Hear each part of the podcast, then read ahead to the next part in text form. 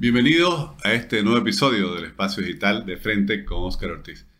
Y vamos a hablar sobre un tema interesantísimo. Vamos a hablar sobre historia, sobre patrimonio, sobre arqueología. Tenemos el gran gusto de tener en este episodio a Danilo Drakic, quien es arqueólogo cruceño dedicado justamente a la investigación del patrimonio arqueológico cruceño.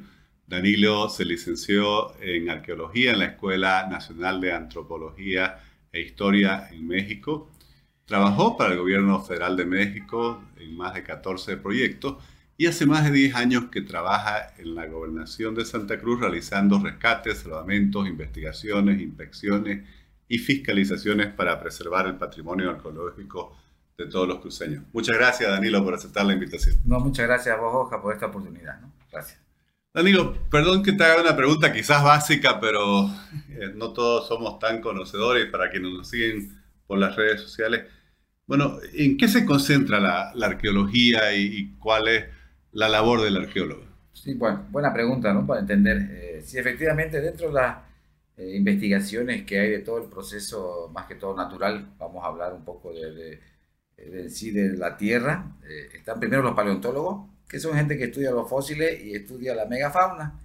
Ahí aparecemos nosotros, los arqueólogos, justamente cuando hay la aparición de restos culturales. El arqueólogo básicamente lo que hace es encontrar material que esté relacionado a, una acción, a un fenómeno cultural.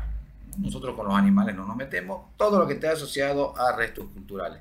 Y dentro de eso también aparece el antropólogo, que se encarga más específicamente en estudiar uno, los restos óseos, análisis eh, tipo forense de cada individuo. Ahí aparecen justamente los investigadores que hablan de los primeros homínidos y todo. Hay que conocer mucha anatomía humana. Y bueno, eh, y está el antropólogo social que se dedica un poco al comportamiento social de la cultura. Entonces, básicamente, eh, eso es lo que comprende todo ese englobe, lo que son animales y aparición del, del, del hombre. Y nosotros básicamente estudiamos todos los restos materiales, básicamente, de cultura que vivieron hace mucho tiempo atrás. Danilo, en estos ya eh, años de experiencia que tenés como profesional en México, en Santa Cruz, eh, ¿cómo nos definirías cuáles son las principales características del patrimonio arqueológico cruceño que se ha descubierto hasta el momento? Bueno, eh, hay una característica muy esencial, es bastante diverso. si pensamos quizás en un elemento, un que lo caracterice a la arqueología, al patrimonio cultural cruceño, en los últimos años nos hemos dado cuenta de que hay una diversidad eh, impresionante de aspectos y de restos materiales que nos hablan de momentos eh, precisos de todo lo que es desde los primeros pobladores hasta culturas eh, que estuvieron en contacto con los españoles. ¿no? Tenemos una diversidad desde sitios de campamentos de cazadores-recolectores, tenemos pinturas rupestres, tenemos este, espacios edificados, construcciones, tenemos este, plataformas, tenemos canales, tenemos geoglifos, eh, tenemos, como te digo, una diversidad de elementos culturales que efectivamente nos da algo muy especial justamente a la arqueología cruceña. ¿no? Tenemos esa diversidad y no solo eso, por último, tenemos hasta el momento ya descubierto tres ciudades que fueron fundadas en la época de la colonia. ¿no? Entonces, Santa Cruz la Vieja es una, la más importante que tenemos. Hace un par de años descubrimos San Lorenzo Real de la Frontera, su segunda traslación que está por Don Lorenzo, por Cotoca. Y bueno, eh, también la ciudad que fundó Andrés Manso. Entonces, como te digo, tenemos una diversidad de elementos y de momentos precisos históricos que la verdad es muy amplio, muy grande y por eso es la, necesidad, yo creo, en todos los sentidos de la sociedad, de inculcar un poco la educación hacia la arqueología y pensar un poco en empezar a crear profesionales cruceños, ¿no? que es muy amplio el campo de trabajo. Bueno, justamente comentábamos antes de iniciar la entrevista que prácticamente no hay profesionales cruceños dedicados a la arqueología, bueno, tampoco hay cómo estudiar en nuestro propio medio. Sí, efectivamente, eh, quizás soy el único arqueólogo cruceño eh, actualmente trabajando. Trabajo, tengo un equipo técnico de personas a nivel técnico medio que los capacitamos, pero a nivel de licenciatura, ¿qué es lo que necesita y lo que estipula las leyes nacionales para poder trabajar un patrimonio? Eh, no tenemos. ¿no? Y me preocupa, en realidad, saber que eh, por ahí sería, sería, el último, no sé, pero me preocupa saber de que hay tanto, tenemos hasta el momento más de 10.000 sitios arqueológicos eh, registrados en Santa Cruz, 10.000 10 sitios. 10 sitios tenemos una gran variedad de sitios en la zona urbana, o sea, en todos lados. Y bueno, eh, preocupa pensar qué va a pasar después, ¿no? Entonces yo creo que tiene que empezar a nacer una iniciativa de que hay muchos jóvenes, estoy seguro que sí, eh, y necesitamos gente, necesitamos gente joven con ganas, eh, con, cosas de querer aportar a esta tierra y bueno, eh, mucho se habla de Santa Cruz productiva y pujante, la primera de Bolivia, y no hablamos de nuestra historia. Y, Eso te iba a preguntar justamente, ¿cuál es la, la trascendencia que tiene la arqueología justamente para desarrollar la historia de un pueblo, de una cultura, de un eh, territorio? Básicamente lo que se necesita, lo primordial es, bueno, primero, tener profesionales, dos, que haya eh, recursos efectivos. Lamentablemente el trabajo arqueológico requiere gastos, mucho personal, eh, algunos análisis, como hemos hecho hace un par de años, un año atrás, perdón, eh, de mandar a hacer muestras de carbono 14, tienen su costo, se hacen en el extranjero, ¿no? Entonces, efectivamente, pero lo primordial, yo creo, es tener las ganas de hacer justamente la construcción de lo que realmente viene a ser la identidad del cruceño. Te digo, tenemos más de 8.500 años de historia. Es harto, harto, miles de años. Recién hemos visto evidencia. En Comarapa hemos estado hace un mes, un mes algo haciendo excavaciones. Hemos encontrado restos humanos asociados a culturas orientales eh, con efectivamente fechamientos que se han hecho en otros sitios cercanos en Cochabamba de más de 3.200 años de antigüedad. Hemos encontrado más de 500 silos de almacenamiento de granos en todo lo que es los valles cruceños, porque efectivamente son de piedra y las zonas bajas eran de madera. Y no. Entonces, eh, mira cómo incluso el aspecto arqueológico está mostrando lo que ahorita eh, Santa Cruz quiere eh, y, al final de cuentas dice a nivel nacional. Somos el granero de Bolivia. Y si nosotros vemos la evidencia arqueológica, esto no es de ahora. Entonces, imagínate ¿Cómo nos ayudaría nuestra historia poder eh, justificar incluso el mismo hecho de que digamos lo que estamos diciendo actualmente con nuestras evidencias ancestrales? Entonces, hay, hay mucho eh, en juego. Eh, realmente Santa Cruz crecería, siento yo, bien sólida, creciendo a nivel económico y creciendo a nivel cultural. Y bueno, más que todo de educación, que es lo más primordial. Danilo, y hablabas, claro, lo grande que es Santa Cruz, no nos damos cuenta que tenemos 370 mil kilómetros cuadrados, que es una superficie mayor, por ejemplo, a, cualquier país de Centroamérica, o mayor incluso que la mayor parte de los países eh, de Europa. Creo que tenemos un poco más de, extensión que incluso la misma Alemania. Y además tenemos valles, tenemos el Chaco, tenemos la Chiquitania, tenemos el norte más tropical. Si tuvieras que dividir en, en las distintas eh, regiones, por así decir, que, componen el departamento. Eh, ¿Cuáles serían las principales características del patrimonio arqueológico de cada una de ellas? Bueno, eh, cada una, por la, como tú mencionabas, la diferenciación de ecosistemas, tiene su característica, ¿no? hay ciertos lugares, el norte más húmedo, hay ciertas cosas que no resisten más, como en lugares del Chaco, donde pueden aguantar mucho tiempo, o en el Isoso, mucho más todavía, ¿no? efectivamente, cada lugar tiene su característica, no todos son iguales, en los valles efectivamente podemos ver más evidencia constructiva porque las piedras perduran al tiempo, eh, las construcciones de madera no. Pero eh, sería un complemento interesante. ¿Por qué? Porque al final de cuentas, a esos lugares donde no podemos observar esas grandes edificaciones que habían de madera o de palma, eh, las mismas evidencias nos van a llegar a construir ese, ese fenómeno que no, no es tan visible para nosotros. ¿no? A, lo, que me refiero es que no deberemos discriminar ninguna parte del cada una tiene sus características, cada una complementa a la otra. Y de lo que hemos pensado nosotros, eh, cada provincia necesitaría tres arqueólogos mínimamente. Cada provincia, cada provincia. Porque cada provincia nosotros caminamos por todas las 15 provincias, es harto, eh, es agotador el trabajo. Somos eh, cuatro personas para todo el departamento. Y como te digo, viendo las dimensiones de cada provincia, hay provincias que son más grandes que otras, pero igual, a través ya de 12 años de trabajo en la gobernación, básicamente lo que necesitaría la gobernación a futuro para cuidar bien su patrimonio sería prácticamente tres arqueólogos por provincia. Estaríamos hablando alrededor de unos 90 profesionales. Para, hablando también del municipio de Santa Cruz de la Sierra, ojo, ¿no? Aquí hay muchas evidencias arqueológicas, siendo que el municipio no le interesa mucho eso, en tantas edificaciones que se hacen, eh, se, está yendo parte de ese patrimonio. Entonces, eh, eso es lo que necesitaríamos. Esos son los soldados que necesitamos para cuidar nuestro patrimonio. Danilo, de todos los descubrimientos que se han realizado hasta el momento, ¿cuáles serían aquellos que te han impactado más, que, que, lo ves como que hay que resaltar y que hay que preservar? Todo hay que preservar, pero obviamente sí. aquellos más valiosos. Eh, bueno, o que nos indican más. Sí, efectivamente hay indicadores muy fuertes, hay una diversidad interesante de objetos, de piezas que cada vez hemos ido encontrando. Eh, básicamente sería eh, pinturas rupestres. Hay unas pinturas rupestres que hemos identificado de unos mastodontes, unos tipos de elefantes que vivían aquí hace más de 8 ¿En esta zona? Sí.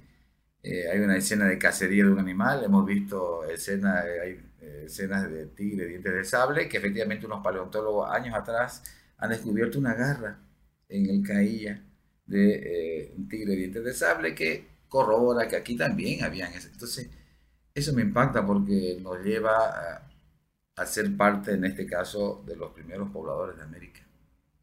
Algo muy importante dentro de lo que es la concepción esa. Y bueno, lo otro sería eh, efectivamente estas edificaciones construidas bastante importantes en los valles, como las pirámides que hemos visto. Recientemente hemos ido a un sitio entre Comarapa y Valle Grande, te cuento que impresionante, una ciudadera prehispánica, eh, me debería decir que está el taco de unos grandes sitios como quizás Tiahuanacu, eh, grande, grandísimo, me quedé impresionado, no, eh, dos días no me alcanzó para verlo en todo el lugar. Eh, y como te digo, son cosas así impactantes, impactantes en el sentido de que uno llama la atención porque somos parte de los primeros pobladores de América, de los primeros grupos que emigraron a estas partes. Y el otro aspecto que nunca nos pensábamos los cruceños, que tenemos culturas tan avanzadas o tan avanzadas como existieron en cualquier parte de otro de Sudamérica, tanto como en Perú, mismo Bolivia y, México. Entonces, esas son las cosas que más me impactan y como te digo, hay un vacío tremendo de historia que nos hace falta profundizar un poco más. ¿no? Si es cierto, vamos a hacer fechamiento con las evidencias de, de Comarapa, nos interesa profundizar en ese tema, pero imagínate que, que corroboremos ese dato 3.500 años de historia para culturas o civilizaciones que vivieron ese tiempo y quizás desaparecieron hace 1.500 años. Imagínate, eh, sí, eh, muchas cosas, como te digo, esa gran cantidad de silos. ¿Para qué tanto gran, gran, cantidad de grano? O sea, de verdad, 500 silos, estás hablando de cada silo por lo menos unas 4 toneladas de capacidad de almacenamiento de grano, imagínate por 500, o sea, es una mega producción tal cual lo que vemos ahora. No era para que te coman todos aquí, a prueba, intercambio. Entonces, eh, esas cosas son las que me impactan más, que eh, hacen trascender un poco a Santa Cruz del típico eh, salvaje desnudo que anda corriendo con arco y flecha. Y todo eso me imagino que con el trabajo que están realizando se está registrando, se, se, está, digamos, dejando constancia de las ubicaciones. Efectivamente, tenemos ya un mapa todo está ya ubicado eh, en un sistema de información geográfica que tiene justamente la gobernación, que lo tenía desde hace, años manejando sobre las áreas protegidas y sobre eso estamos vaciando toda nuestra información y tenemos ese dato. Eh, hemos tenido la oportunidad también de, gracias a una empresa que nos hizo algunos trabajos, prueba de LIDAR también, eh, gratuitamente, Volpegas. y bueno, entonces estamos un poquito avanzando ¿no? en las cosas. Y todo eso va a quedar registrado. La, idea principal es que todo esto quede plasmado justamente en un museo, ¿no? Eh, esa es la idea principal, efectivamente. Si quizás a futuro algunas cosas me, me, equivoco, como todo ser humano se puede equivocar, pero pues ya para eso estarán los nuevos profesionales, ¿no? Porque de verdad la investigación arqueológica toma mucho tiempo para trabajar en un sitio arqueológico específico. Ahora estoy trabajando en todos.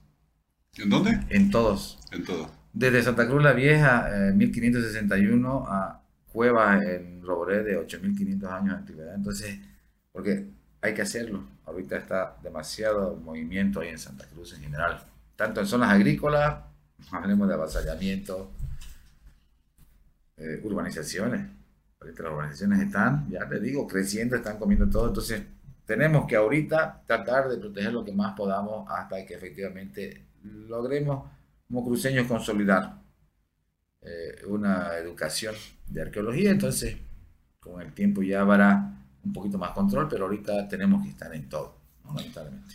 Y no sé si se puede saber, digamos, en, todos estos descubrimientos que han ido haciendo, no sé, seguramente hay un número de piezas ya importante que se han rescatado, cómo se está preservando, hablabas de la necesidad de un museo. Sí, efectivamente tenemos ahorita un pequeño laboratorio ahí donde, en el Centro de Educación Ambiental de la Gobernación, Ahí tenemos este, tres personas técnicas que están todo el tiempo restaurando todo el material que traemos. Eh, básicamente, hace un par de meses tuvimos una exposición en la Manzana 1. Eh, la exposición se llamó Soy tu historia. No sé si pudiste ir a ver. No, lamentablemente. Eh, fueron más de 52 mil personas visitar la exposición. sí, algo interesante. Yo creo que hasta el momento tenemos ya más de 1.500 piezas fácil. ya listas para ser expuestas en museos. ¿no? Entonces, estamos ya preparándonos justamente para eso. Y bueno, eh, una vez pueda comenzar, como te digo, el museo, eh, se van a crear también laboratorios, entonces ahí se van a necesitar también especialistas justamente en todas esas cosas. Y bueno, esperemos a ese momento que Santa Cruz también esté listo para responder a esta necesidad tan grande que es la historia misma de Santa Cruz. ¿no? Danilo, mencionabas que con las construcciones, con las organizaciones, en fin, con distintas obras que se hacen, se pueden descubrir ¿no? restos, en fin, piezas. ¿Qué le dirías a, quienes nos ven por las redes sociales? ¿Qué debiera hacer una persona que descubre una pieza de esta? ¿Dónde puede contactarlo? ¿Cómo, ¿Cómo, preservar entre todo este patrimonio? Sí, efectivamente, ahorita hay ciertos candados que nosotros legalmente tenemos para las urbanizaciones dentro de lo que es la licencia ambiental, que eso eh, medio los propietarios medio les obliga a que haya un roce con nosotros y tengamos Hemos tenido buenas experiencias, no voy a decir que tampoco todos los cruceños somos malos, eh, ¿no? Ha habido gente, gente que ha apoyado, ya incluso ha dado el tiempo, y ha incluso apoyado con personal para que rescatemos eso, para que ellos puedan efectivamente seguir la organización. Tú sabes, valiente, que no podemos frenar el progreso. Hay tanta plata que mueve lo que es el progreso que un simple arqueólogo, control técnico, ¿no? Es lo de menos al final de cuentas. Entonces tratamos eso, lo que siempre digo a la gente, si encuentra alguna resto arqueológico, acudan a la gobernación, llamen a los números de la gobernación, den donde su domicilio, nosotros iremos a hacer el rescate para que no se fragmente todo ese material. ¿Por qué? Porque la idea es que esa historia eh, no quede eh, en una mesa de una persona, quede en un museo donde los niños, los estudiantes puedan visitar y puedan realmente conocer eso, ¿no? Eh, tú sabes, y ha salido a otras partes de Bolivia, los museos en otros lugares son impresionantes. Y la educación que los colegios es impresionante eh, ver cómo los niños van y están todo el tiempo interactuando con eso. Eso necesitamos hacer, pues es importante. Cualquier pieza que encuentren, por favor, notifiquen a la gobernación. Nosotros iremos, quizás no tan inmediato, pero por favor tengan paciencia porque eh, es importante preservar este patrimonio. No es de la gobernación, es importante que la gente sepa esto. Ahorita la gobernación, y bueno, hace años venimos rescatando el patrimonio, que es de todos, ¿no? ese patrimonio de todos los cruceños y de todos los bolivianos también. Actualmente solamente la gobernación es justamente un protector momentáneo hasta que ese material pueda ser exhibido en museo y habrá otras instancias que efectivamente se hagan cargo de la protección del museo y ya efectivamente ahí llega a ser parte del público abierto, ¿no? Porque ahorita solamente nosotros no vemos el material que tenemos, pero eh, la idea es eso, ¿no? Entonces, cualquier material que encuentren, por favor, avisen a la gobernación, llámenos y efectivamente estaremos haciendo rescate. Hemos encontrado en el noveno anillo de, la Radial 26, recientemente hemos rescatado unas urnas funerarias Quinto Nido de la Piraí, entonces varios lugares cercanos, por favor señores, eh, avísenos, para eso estamos justamente. Danilo, te agradezco muchísimo, no solo por esta explicación que creo que nos educa a todos, eh, un aprendizaje colectivo, pero además por todo ese trabajo que venís realizando, por dedicar tu vida a rescatar todo nuestro patrimonio y, en el fondo nuestra historia. Muchísimas gracias. No, gracias a vos por esta oportunidad y bueno, gracias a todos los que están oyendo, ¿no? Eh, hay ciertas personas que nos toca hacer algo en ciertos lugares y bueno, yo estoy la verdad eh, feliz y siempre he estado orgulloso de trabajar en la gobernación de Santa Cruz. Qué bueno, muchas gracias, felicidades.